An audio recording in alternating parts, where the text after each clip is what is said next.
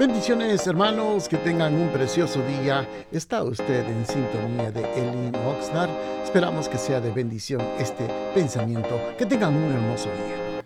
Bendiciones amados hermanos, que tengan un precioso día. Hoy con la ayuda del Señor queremos meditar en un pequeño pensamiento de la palabra. Y para ello vamos a abrir la Biblia en el libro de Lucas.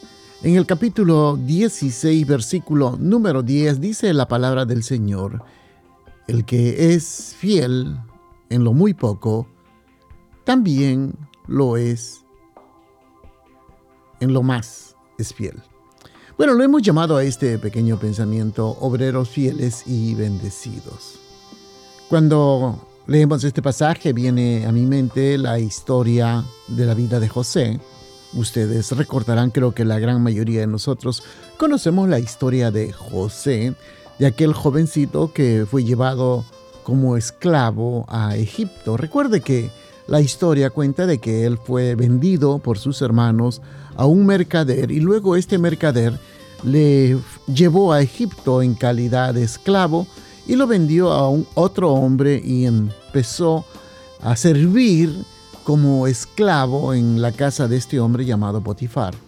Ahora, quiero que usted note algo muy interesante en lo que nos estamos centrando en la historia o en el tema de este pasaje es acerca de los obreros fieles y bendecidos.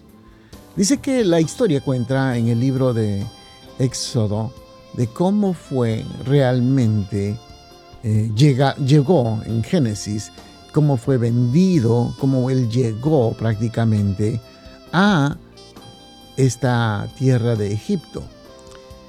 Cuando uno lee la historia, es interesante que dice que José empezó a trabajar, hermanos, en la hacienda, vamos a llamarlos en términos modernos, la hacienda es su terreno, el área de cultivo de Potifar. Potifar era un miembro del, del gabinete, por decirlo así, del faraón, era un hombre que tenía cierta autoridad, era reconocido y por supuesto era una autoridad dentro del gobierno de, eh, egipcio.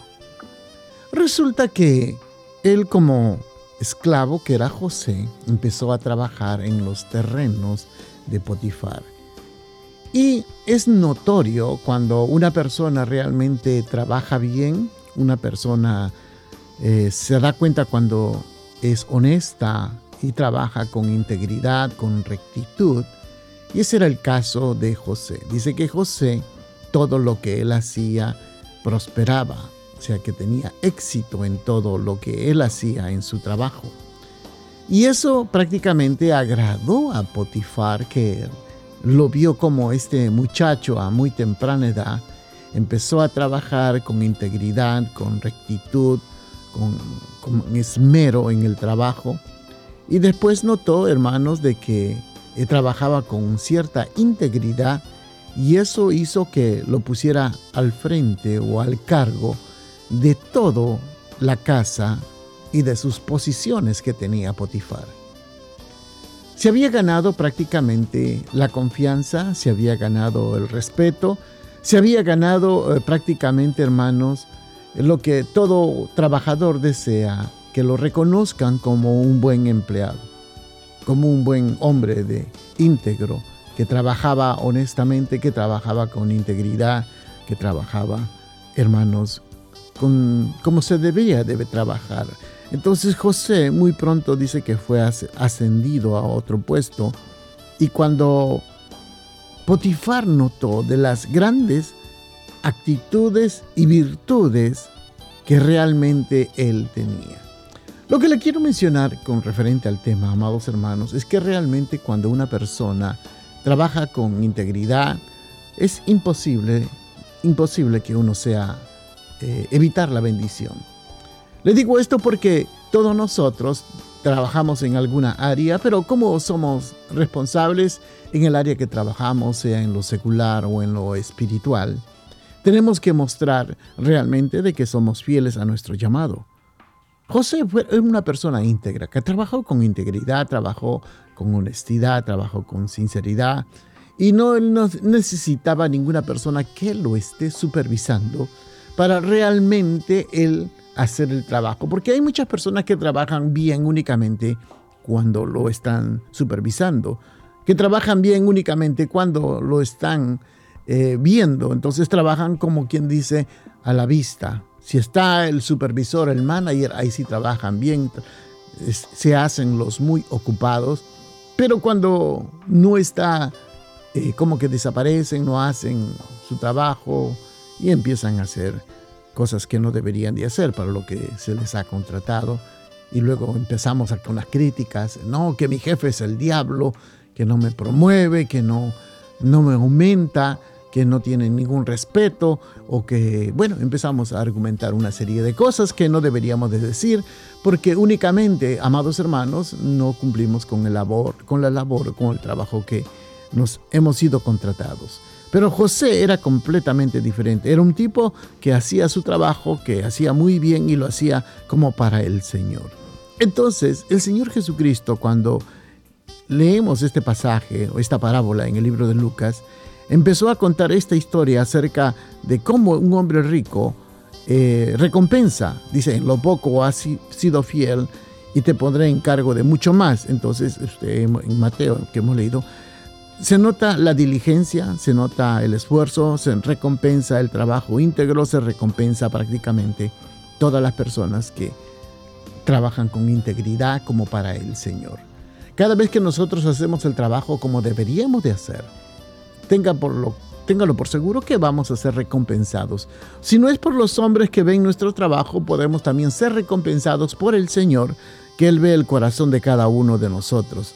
Y recuerden, no solamente los hombres saben recompensar, sino también Dios sabe recompensar el trabajo duro de cada persona, de cada líder, de cada anfitrión, de cada diácono, de diaconisa, de cada maestro. El Señor recompensa el trabajo, el esfuerzo, la dedicación, la integridad, el tiempo que dedica al estudio, el tiempo que se dedica a la evangelización, a ganar almas todo el Señor está viendo y recompensa el tiempo que usted toma en la lectura de la palabra, el tiempo que usted se toma para buscar la presencia de Dios, el tiempo que usted se toma para acercarse y hacer la obra de Dios.